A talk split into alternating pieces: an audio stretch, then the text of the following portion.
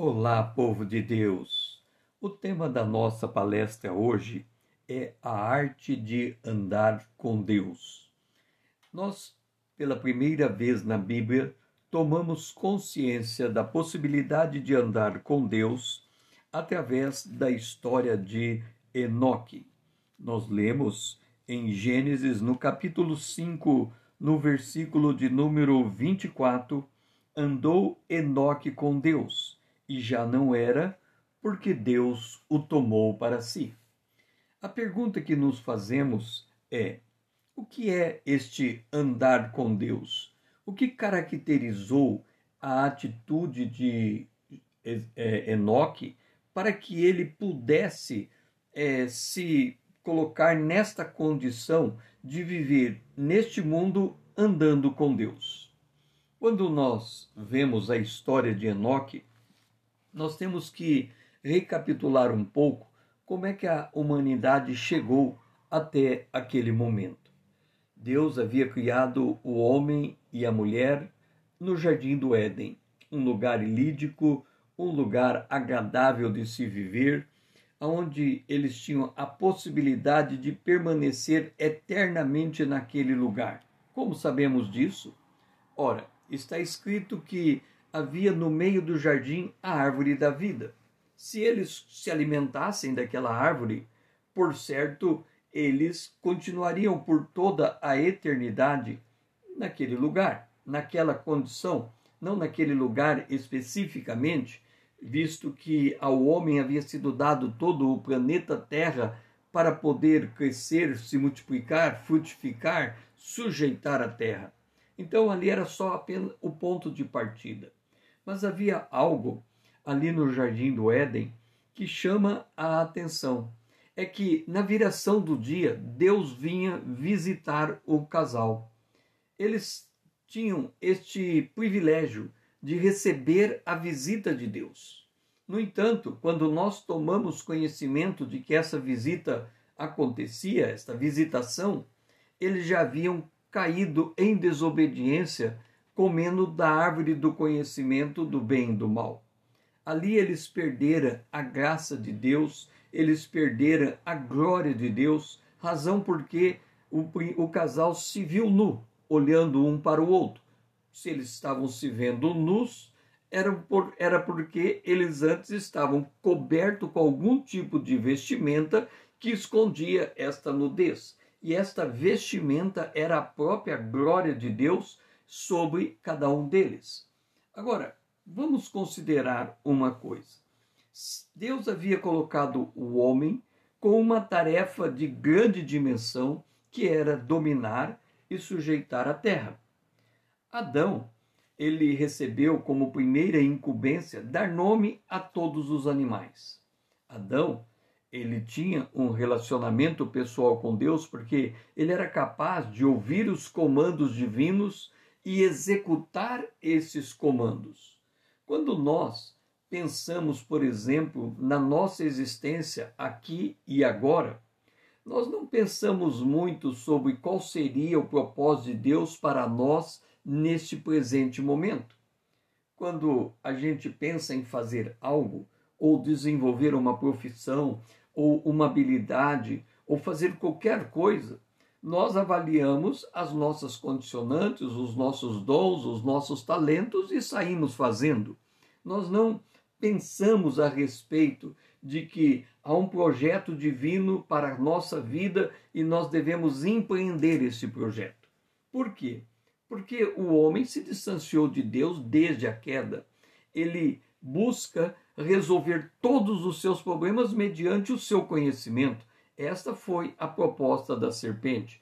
Ela havia dito à mulher que se ela comesse da árvore do conhecimento, ela seria igual a Deus, conhecedora do bem e do mal.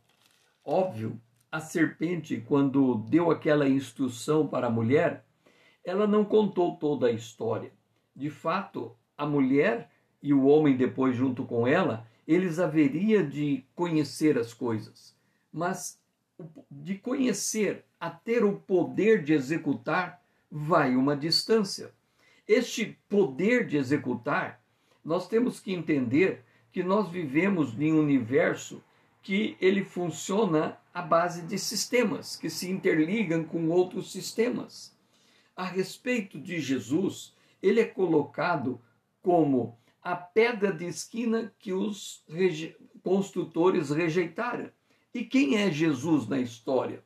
O Filho de Deus que se fez homem, que ocupou, passou a ocupar o lugar de Adão para executar aquilo que Adão não foi capaz. Jesus, ele veio nos apresentar um novo modelo de vida. Na verdade, não é novo, porque Enoque já fazia isto é novo no sentido em que o homem é perdido no, na, no, no seu próprio interesse, deixou de perceber a perspectiva divina e Jesus vem trazer essa perspectiva. Jesus é a expressa imagem de Deus.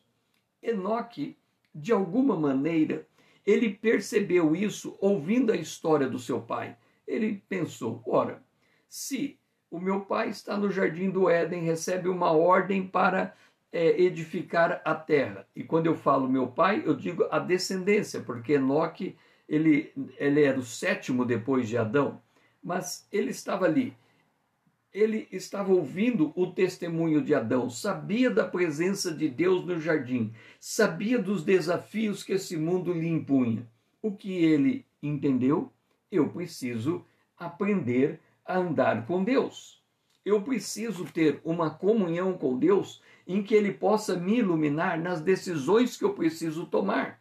Porque quando nós empreendemos algo, nós empreendemos algo no escuro, nós não conhecemos o futuro. Nós temos algumas premissas que, se elas forem verdadeiras, o futuro acontece daquela maneira. Então Enoque, ele deve ter chego a uma conclusão e ter dito: eu vou aprender a andar com Deus como meu pai devia ter feito quando ele estava no jardim do Éden. Esta foi a colocação de Enoque. E ele tomando esta decisão, ele descobre de alguma maneira como é que nós andamos com Deus. E aí vem a pergunta: a quem é dado a condição de andar com Deus? Será que qualquer indivíduo ele poderia andar com Deus?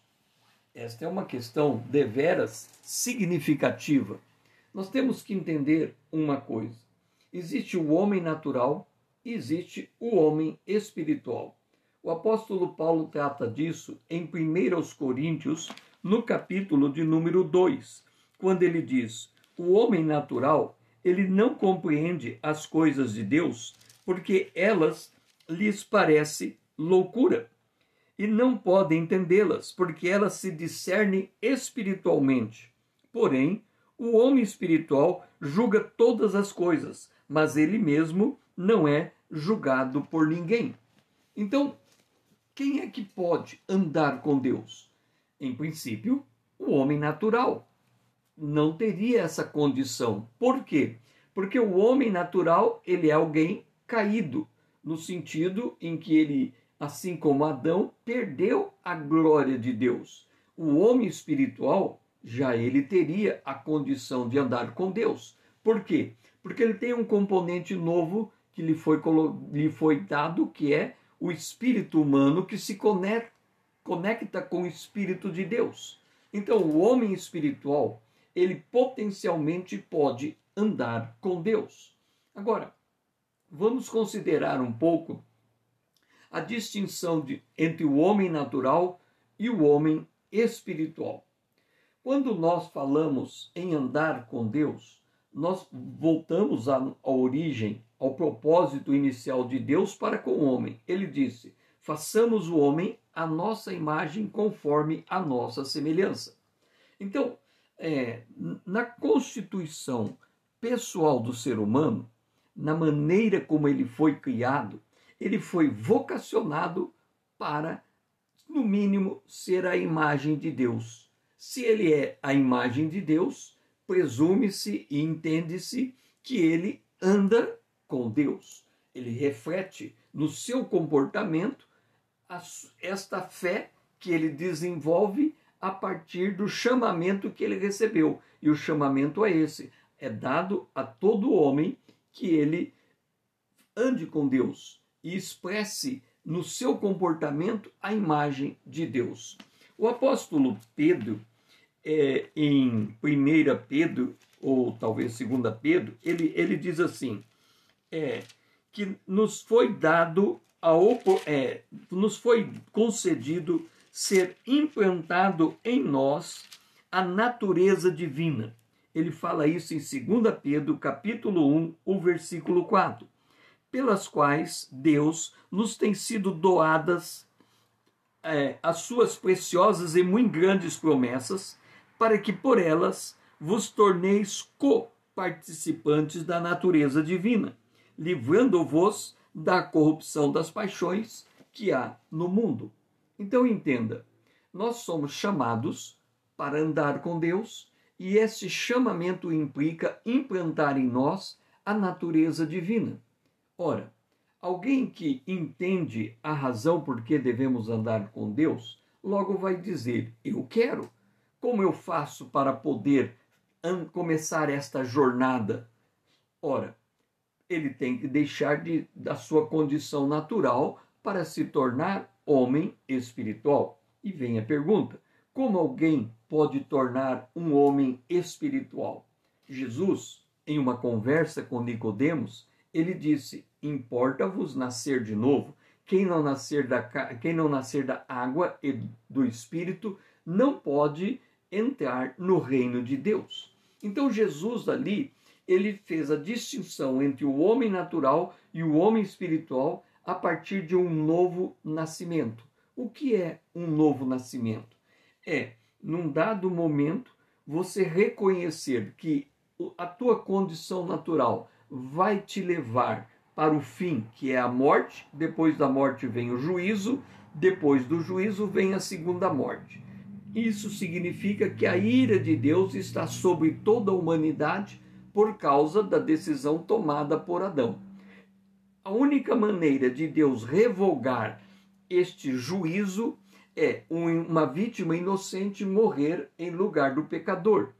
Ele amou o mundo de tal maneira que deu Jesus Cristo, seu Filho, para que morresse em lugar do pecador, assumindo a condição de Cordeiro de Deus que tira o pecado do mundo. Jesus disse que quem cresce nele, nesta condição dele como Cordeiro de Deus, passaria da morte para a vida, experimentaria a ressurreição, ou seja, o novo nascimento. Ele, ele ele recebe um novo coração, um novo espírito, tira, lhe é tirado o coração de pedra e colocado nele o coração de carne. A partir desse instante, ele se torna homem espiritual, porque ele recebeu um novo espírito. Então, para sair da condição de homem natural para homem espiritual, nós temos que mudar o estado da coisa dentro de nós. A mudança desse estado da coisa dentro de nós é recebermos Jesus como Senhor e como Salvador. Nesse instante, há uma modificação da nossa natureza, o Espírito de Deus passa a habitar dentro de nós e o Espírito de Deus dentro de nós se torna a pessoa que vai nos liderar nesse processo de andar com Deus. Então, andar com Deus, ele necessariamente passa por aquilo que nós chamamos de conversão. Ou seja, eu ouço o evangelho, entendo que eu sou pecador, que eu preciso da salvação que está sendo trazida pelo Senhor e recebendo Jesus como Senhor e como Salvador, eu saio da condição de homem natural e me torno homem espiritual. Aí vem a pergunta: qual é a, o diferencial de andar com Deus? Por que que, em que pese o fato de eu agora, sendo homem espiritual, é, ter a necessidade de andar com Deus? Então, observe um detalhe. É, o homem natural, a gente chama ele de homem natural porque a perspectiva dele é terrena, é secular, é nesta era o que que é, como que ele percebe a sua vida Ele nasceu, cresceu, agora ele precisa se realizar na sua maturidade, deixar um legado daquilo que da sua passagem por este mundo, sabendo que todo mundo morre, então ele tem que saber bem aproveitar a sua vida para que ela tenha significado. Essa é a história do homem natural. O homem natural também pode absolutamente despertar, des, é, ele pode é, desperdiçar a sua vida. E nesse caso, ele pode desperdiçar praticando o mal de alguma maneira, ou por, ou, por exemplo, ele pode é, de alguma maneira construir um patrimônio ilícito e ele achar que isso é um tipo de vida. Seja aquele que tenta praticar boas coisas, como aquele que pratica qualquer coisa errada, o fim de ambos é o mesmo. O salário do pecado é a morte. Se ele vai morrer, então ele também é um pecador. Ele também precisa sair desta condição.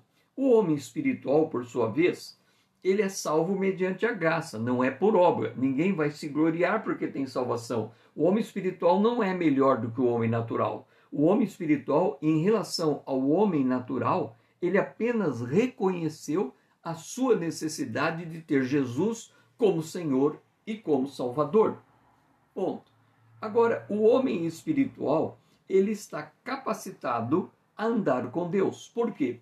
Porque ele passou pelo processo de novo nascimento, a ele lhe foi dado um novo coração, um novo espírito, o coração de pedra foi tirado, foi-lhe implantado o coração de carne, e ele tem o espírito de Deus dentro dele, e agora ele precisa do quê?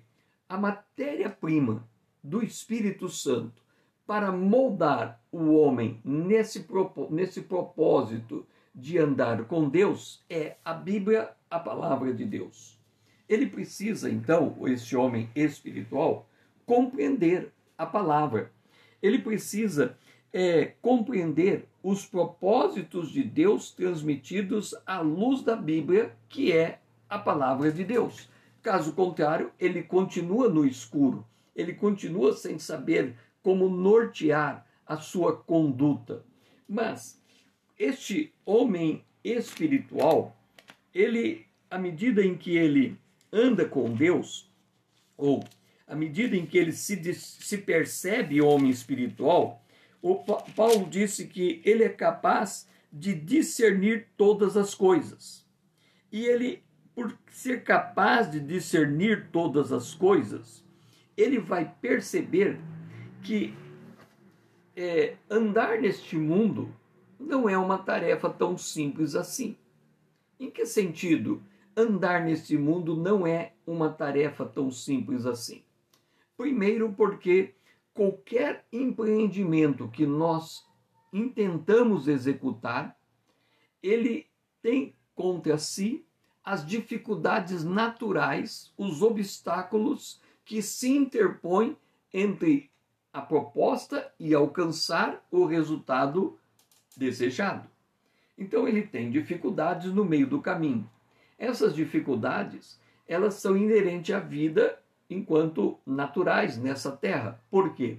Porque quando o homem cai, Deus disse que a terra haveria de produzir espinhos e abrolhos. Isso significa que nenhum, nenhuma obra laboral, nenhum trabalho, nenhum serviço executado, ele por si só traz a, a, possibilidade, a possibilidade, não, a certeza do resultado. Pelo contrário, existe uma possibilidade de resultado e uma gama de variáveis que pode interferir nesses resultados. E aí o homem tem que fazer, ao longo da sua caminhada, ele tem que discernir que decisões ele vai tomar, com que base ele vai tomar essas decisões, para que ele possa ser bem sucedido no seu trabalho. Ora, o homem espiritual que tem a necessidade de, ou ele tem por meta, o desenvolver a natureza divina, o apóstolo Pedro diz assim: tornando coparticipantes da natureza divina, livrando-se da corrupção das paixões que há no mundo. Se nós considerarmos que enquanto nós estamos caminhando para alcançar um objetivo, nós podemos tomar decisões erradas. Muitas das decisões que nós tomamos, elas são movidas por uma série de sentimentos em relação àquela decisão. Nós podemos decidir por soberba ou podemos decidir em humildade de espírito.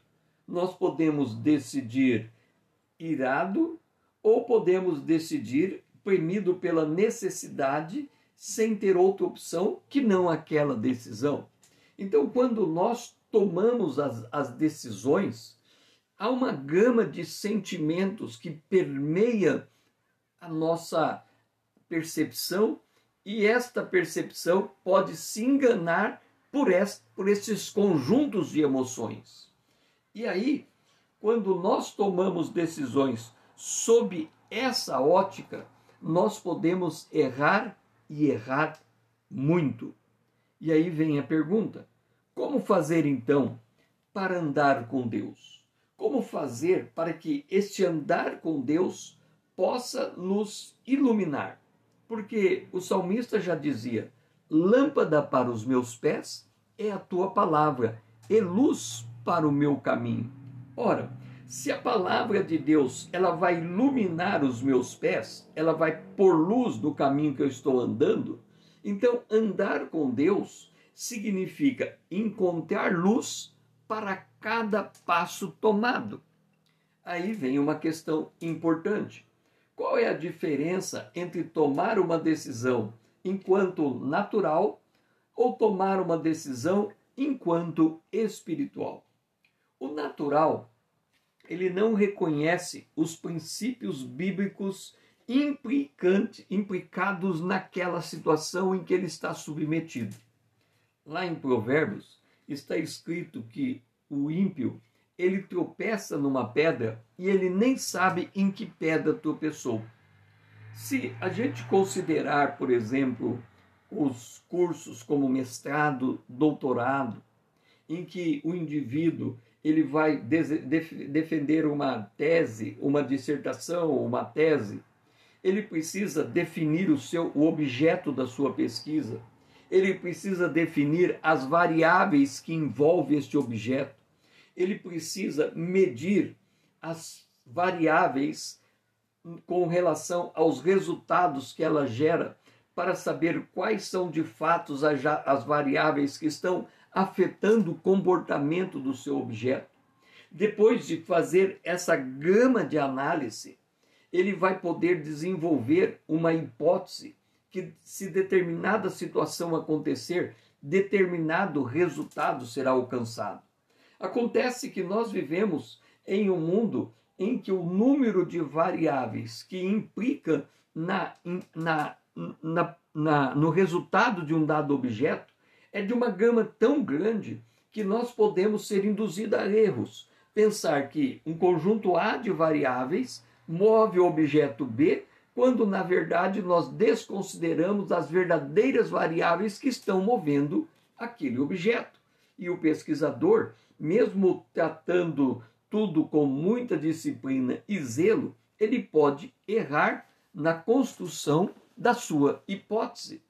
Por outro lado, ele pode acertar na construção da sua hipótese, hipótese. No entanto, quando o outro pega aquele, aquela proposição e tenta aplicar em um outro ambiente, nesse outro ambiente, essa pessoa que está aplicando aquela hipótese comprovada pode não perceber a ausência de determinadas variáveis que foram fundamentais para que naquele outro ambiente aquilo tenha resultado. A conclusão disso é que cometemos muitos erros em nossa jornada. Ora, aquele que anda com Deus, levando em conta que a palavra de Deus é como uma lâmpada que ilumina o seu caminho, ele é capaz muito mais de perceber estas variáveis que afetam o comportamento de determinado sistema e tomar decisões baseado em princípios encontrados na própria palavra de Deus, para que ele diminua o risco de ter decisões erradas e aumente a sua chance de ser bem-sucedido naquilo que ele faz. Quando nós lemos, por exemplo, o Salmo de número 1, ele fala que existe dois tipos de homem. O primeiro é o, o homem natural. O segundo é o homem espiritual. Quanto ao primeiro, ele diz que este primeiro, o homem natural, ele anda de, de acordo com os conselhos dos ímpios, portanto, dos homens em geral. Ele assenta na roda dos escarnecedores, daqueles que acham que não há nenhuma interferência divina sobre os negócios humanos e é, ele não se e ele se detém no caminho dos pecadores, ou seja, ele, ele continua praticando os mesmos erros que outros já praticaram por falta de experiência, de maturidade, de conhecimento de causa, ele acaba cometendo os mesmos erros que outros já cometeram.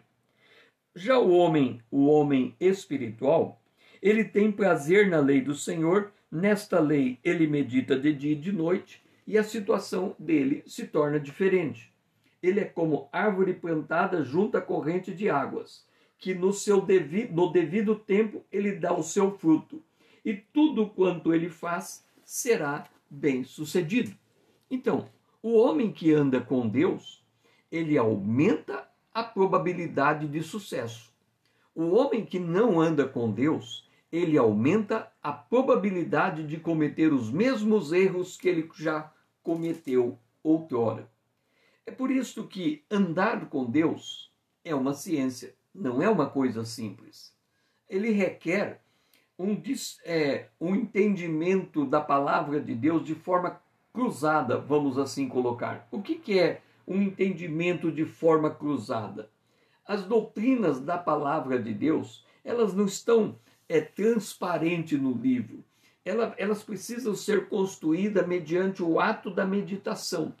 É, é preciso comparar uma coisa com a outra para chegar a uma conclusão. Este, aliás, é o método do Espírito de Deus ensinar o homem espiritual. Ele tem que comparar a história de Davi com a história de Moisés, com a história de Sansão. Ele, ele olha para essas histórias desses homens que andaram com Deus e ele tenta enxergar ou discernir por, por base em que aqueles homens tomaram certas atitudes e chegaram bom, ao bom peito, alcançaram o resultado que eles pretendiam.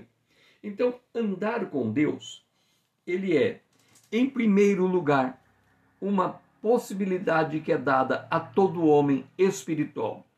Andar com Deus, ele é possível quando há um desejo de implementar a natureza divina que nos foi dada no novo nascimento.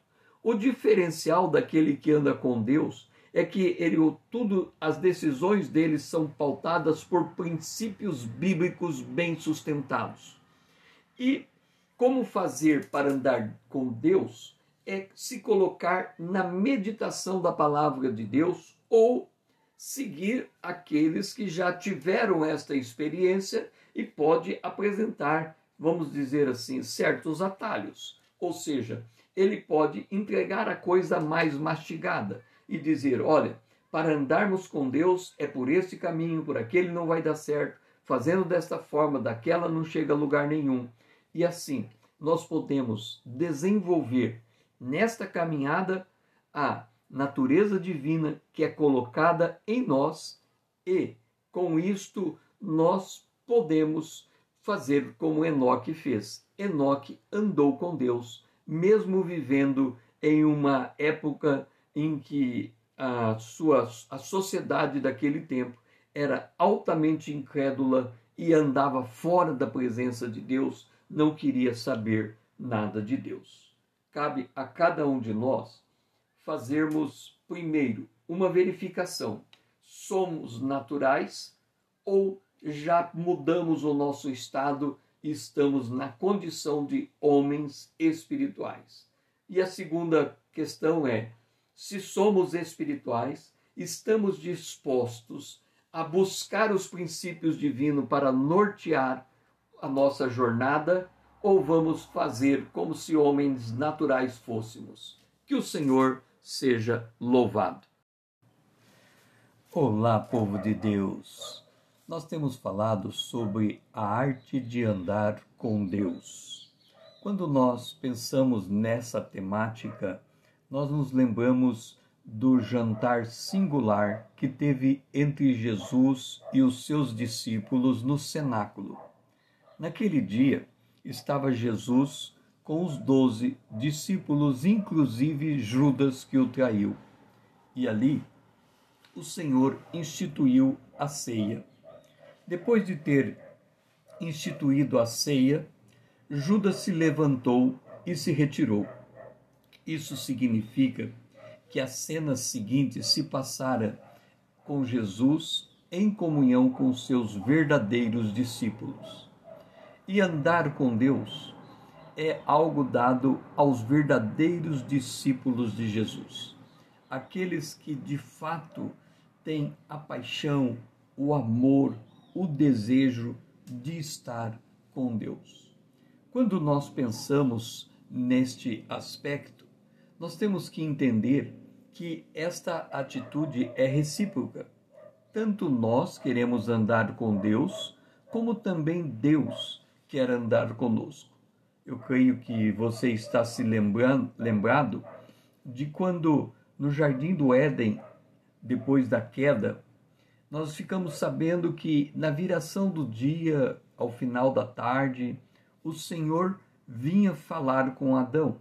E naquele dia ele não encontrou Adão naquele lugar. Isso significa que Deus, ele tem uma agenda conosco ele quer estabelecer esta relação conosco. Ali no cenáculo, depois que Judas se retirou e Jesus ficou com os discípulos, no capítulo 14 de João, é, Jesus instrui os seus discípulos a respeito de uma verdade fundamental para aquele que quer andar com Deus. Esta verdade fundamental, que é, é descrita no capítulo 14 de João diz respeito à presença do Consolador em nosso coração. Quando nós andamos com Deus, nós já temos a presença de Deus junto conosco e este andar se torna um ato consciente desta presença.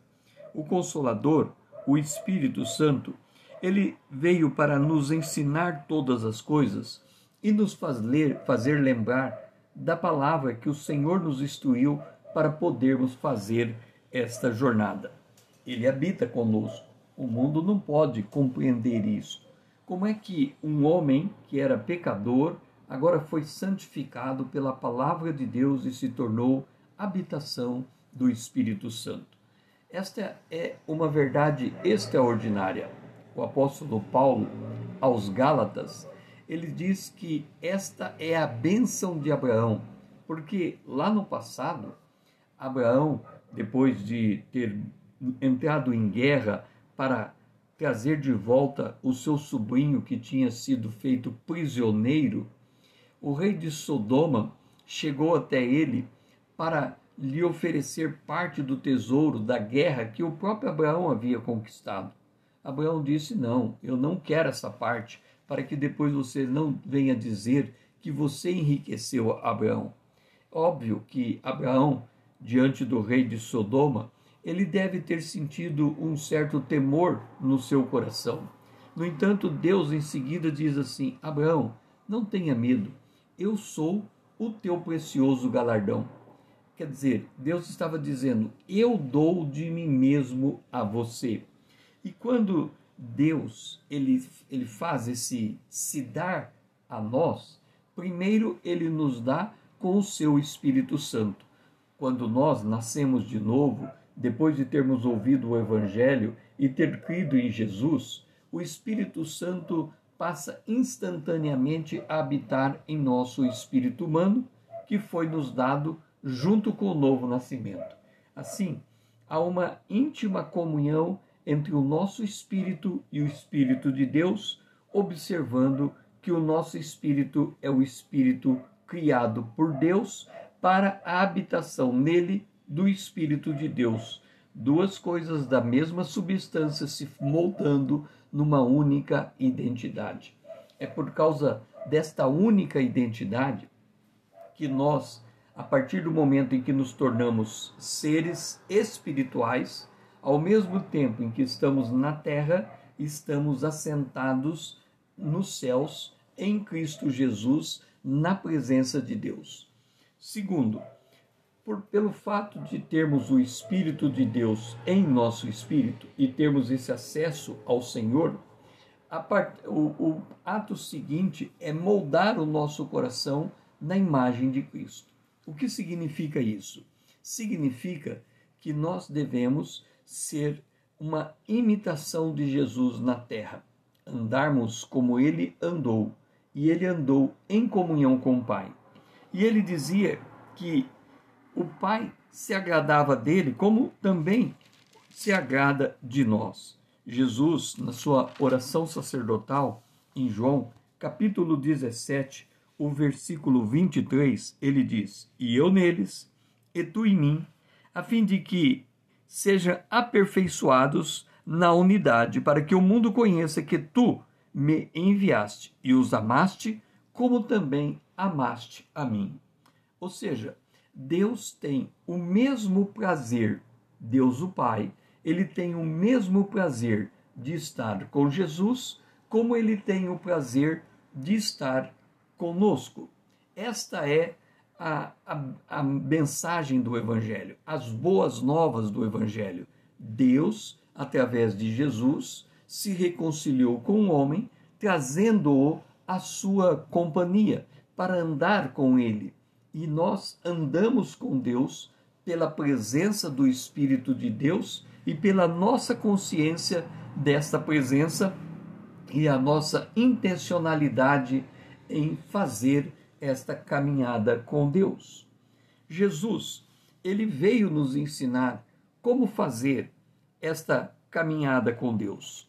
Quando ele esteve entre nós, ele foi até Nazaré e ali em Nazaré ele entrou na sinagoga e foi-lhe dado o livro de Isaías. Ele abriu o livro de Isaías e começou a ler. E ao ler, ele disse: O Espírito do Senhor está sobre mim, pelo que me ungiu para evangelizar os pobres, enviou-me para proclamar libertação aos cativos e restauração da vista aos cegos, para pôr em liberdade os oprimidos e apregoar o ano aceitável do Senhor. Ele estava dizendo que ele podia exercer o seu ministério porque o Espírito do Senhor estava sobre ele. Esta mesma graça ele nos deu quando ele disse aos discípulos: Vocês fiquem em Jerusalém até que do alto vocês sejam revestidos de poder.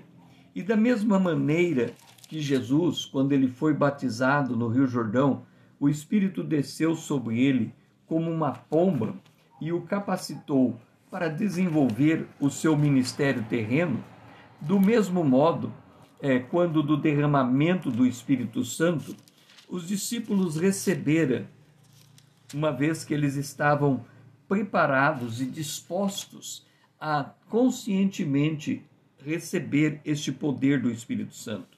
Em Atos, no capítulo 2, diz que de repente veio do céu um som como um vento impetuoso e encheu toda a casa onde estavam assentados. Se nós queremos andar com Deus, nós precisamos aprender a estar sentados na presença de Deus, a, a gastar parte ou parte da nossa agenda nesse propósito de conhecer Deus com maior profundidade.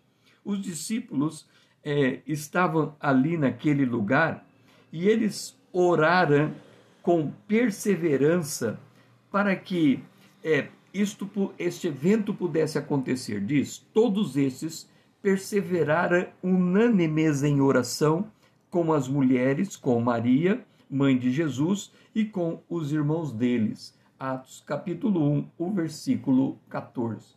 Significa que eles se colocaram em prontidão para receber o Espírito Santo.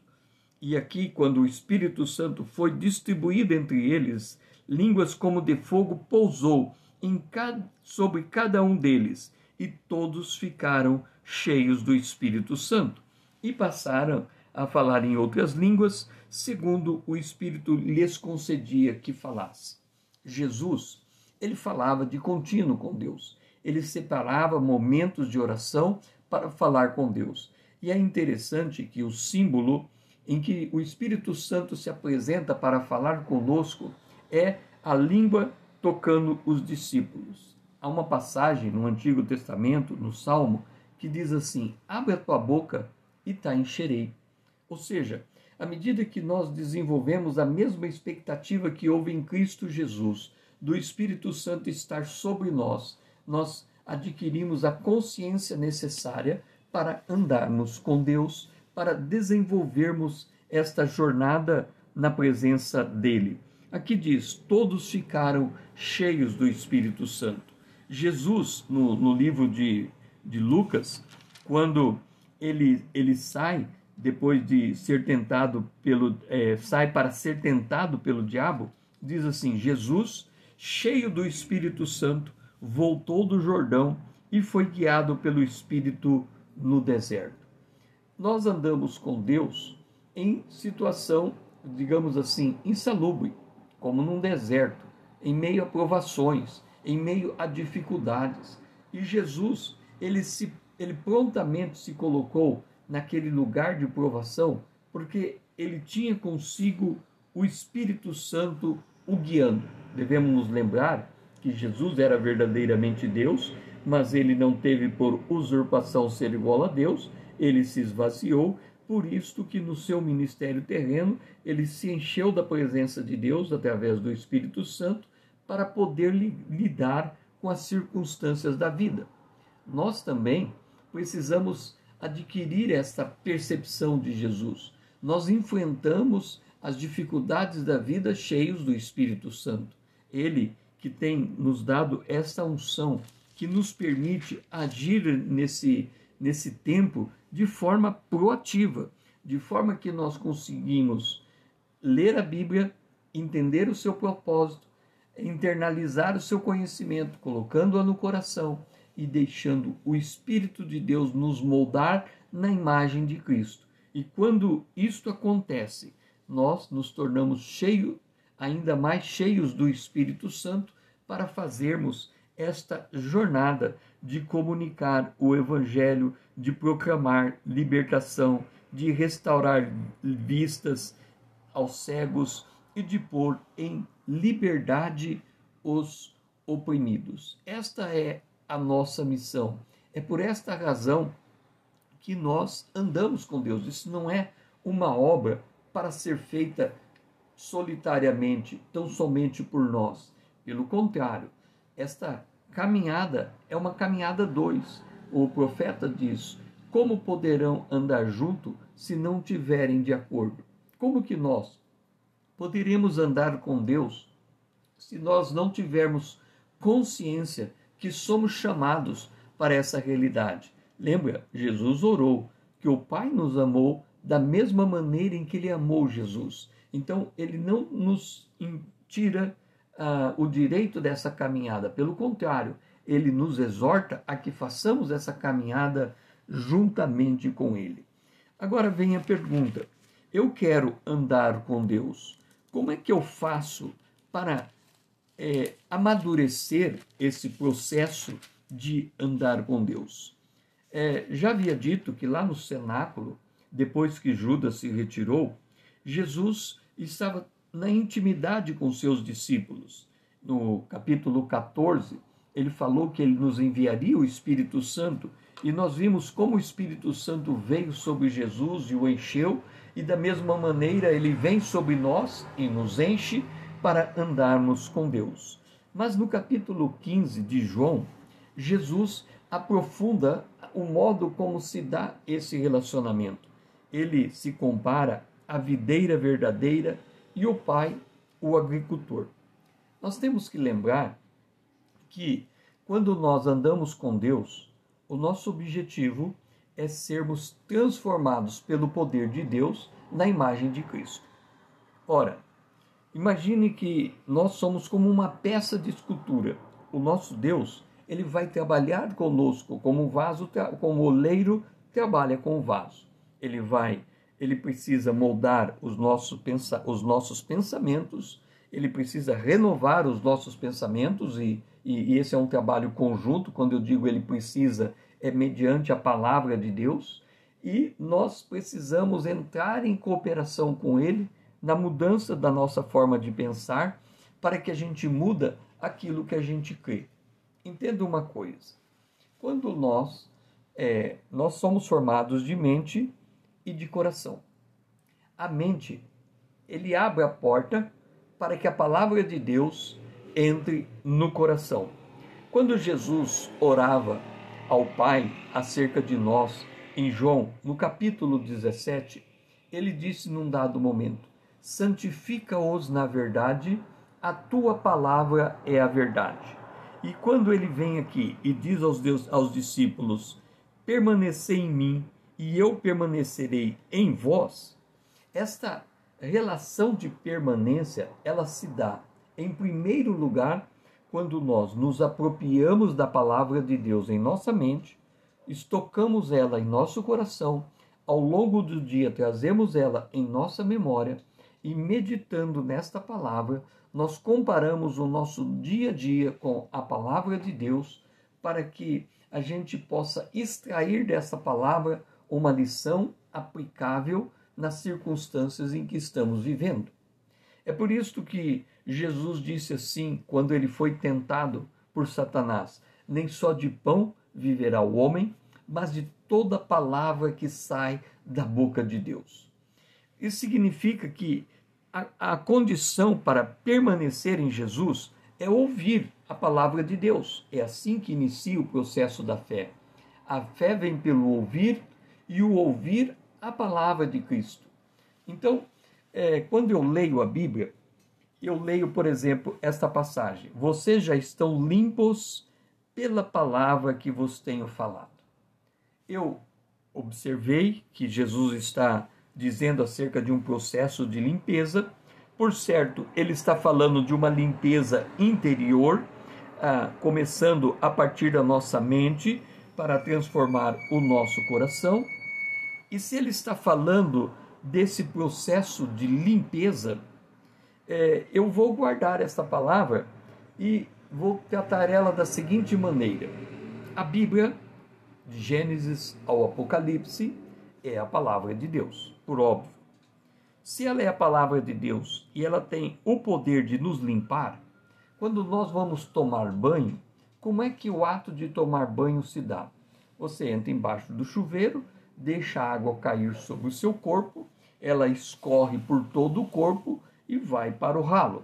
Uma nova ducha de água cai sobre nós e esse processo é contínuo. Depois você lava com o sabão as partes específicas do corpo e novamente você deixa a água correr para tirar todo o sabão e assim você sai livre, li, é, sai limpo. Da mesma maneira, quando você está lendo a Bíblia de Gênesis Apocalipse, esse fluxo de água está passando na sua mente.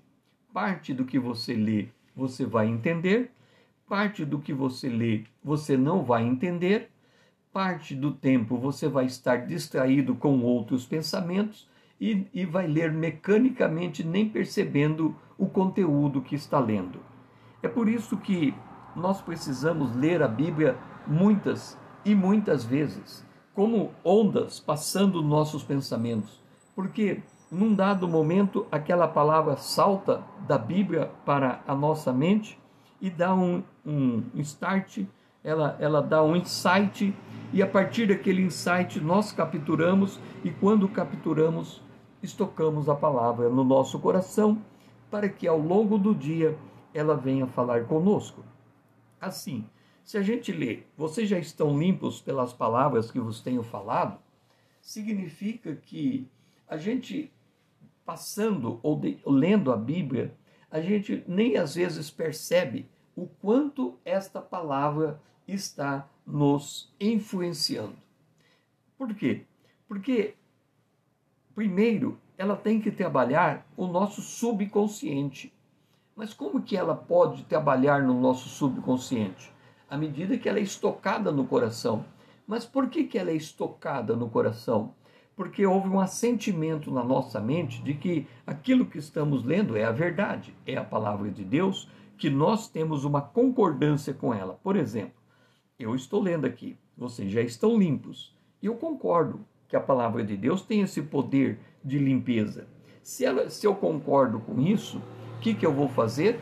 Eu vou me expor na palavra para que esse processo de limpeza seja contínuo. Ninguém, é, o brasileiro em especial, toma banho todos os dias. Nós também devemos nos alimentar com a palavra todos os dias. É por isso que eu, em particular, eu tenho um plano de leitura bíblica anual. Eu contei as linhas da Bíblia, dividi em 365, aumentei mais ou menos cinco linhas para fechar o entendimento do texto, de forma que cada porção tem uma mesma, proporcionalmente uma mesma quantidade de linha. Se eu ler aquela, aquele conjunto, aquele texto do dia em 15 minutos, todos os dias eu vou ler 15 minutos. Com isto, eu estou deixando a Bíblia é como uma, uma, uma torneira aberta com a água de contínuo batendo na minha mente. Muitas vezes eu estou pensando em outras coisas quando eu estou lendo, mas eu estou ali. Eu sei que eu não consigo captar tudo aquilo que eu estou lendo, mas eu sei que anualmente eu estou renovando esse plano de leitura e permitindo que a matéria-prima do Espírito Santo opere em meu coração. É, por isto, nós devemos, primeiro, saber que Deus se agrada de nós, segundo, que Jesus nos ensina como andar com Deus, terceiro, que nós devemos aprender a permanecer na palavra de Deus para sermos transformados, e agora nós devemos buscar essa transformação de Deus.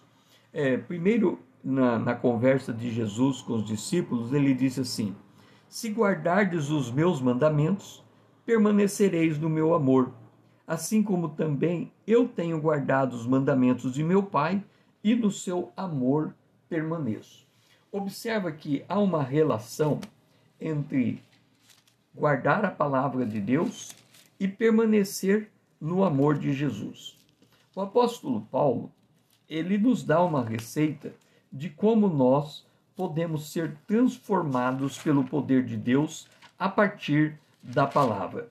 Isso está em Romanos, no capítulo de número 12, o versículo 1 e 2.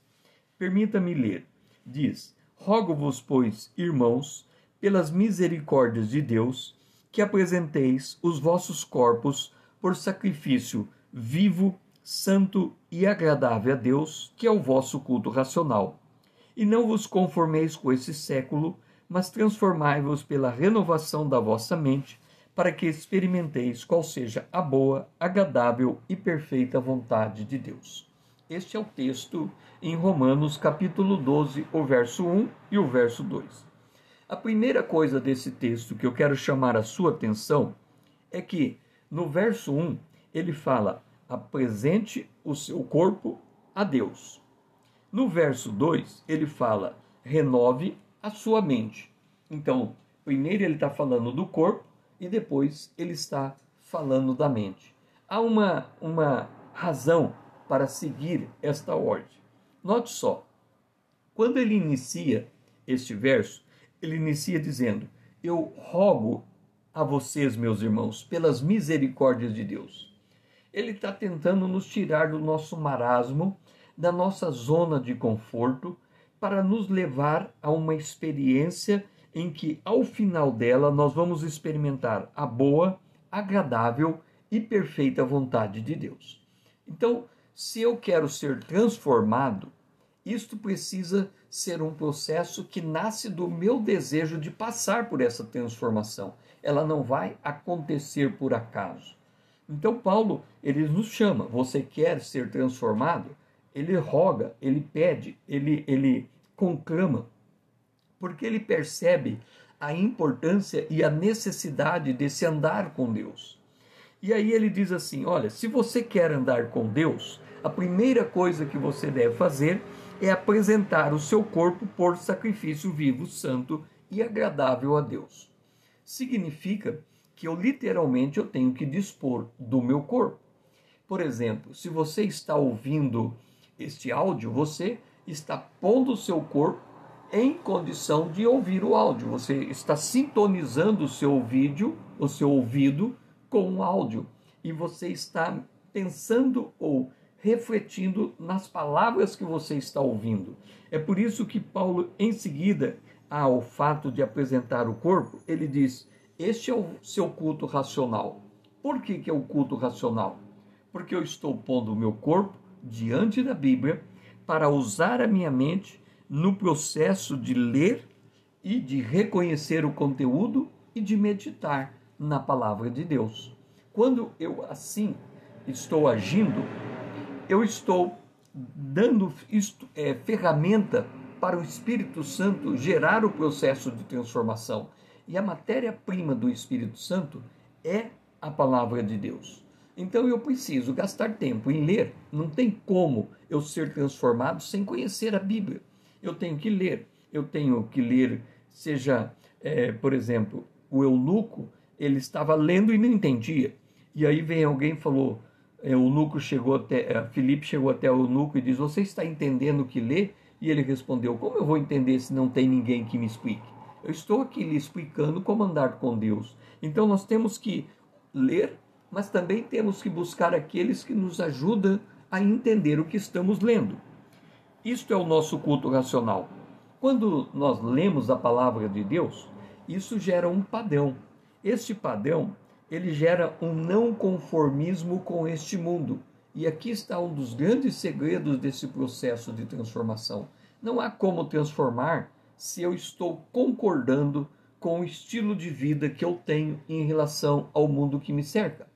Porque o estilo de vida que eu devo ter é aquele que me faz andar com Deus, é aquele que expressa essa minha jornada com Deus. Então, é, há uma mudança na maneira de pensar, na maneira de enxergar.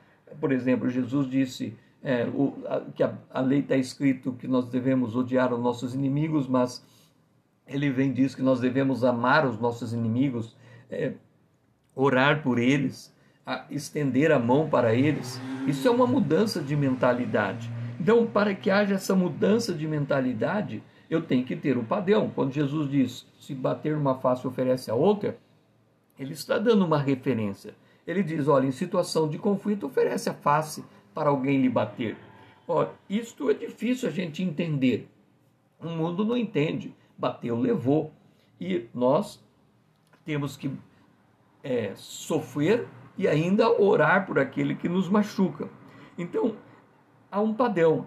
E quando eu entendo que o padrão de Deus é distinto do padrão do, do, do mundo, eu estou passando por um processo de renovar a minha forma de pensar.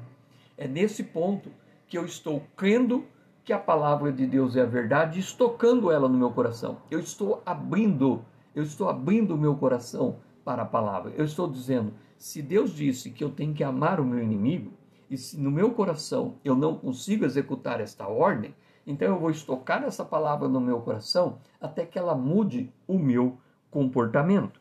E num dado momento, esse comportamento é mudado, porque ele diz: transformai-vos. Quer dizer, eu me coloco em direção da transformação, mas eu também sou sujeito dessa transformação processada por Deus. Num dado momento, as coisas se fecham. E quando elas se fecham, eu sou conectado com Deus, a minha mente é alinhada, alinhada com o meu coração e isso reflete no meu comportamento. Então, eu estou dando mostra de que ando com Deus. Andar com Deus é uma experiência extraordinária, porque Ele se agrada de nós, porque nós aprendemos com Jesus como devemos fazer, nós devemos nos permanecer na palavra até ela gerar efeito em nós e nós temos que objetivamente, proativamente buscar essa transformação que é nos moldarmos na imagem de Cristo. Que você possa receber esta palavra e se colocar junto comigo nesta jornada. Eu estou nas redes sociais com César Azevedo. Você me encontra no Instagram, no YouTube e aqui no Spotify. Que o Senhor seja louvado e você tenha um restante de dia abençoado na presença de Deus.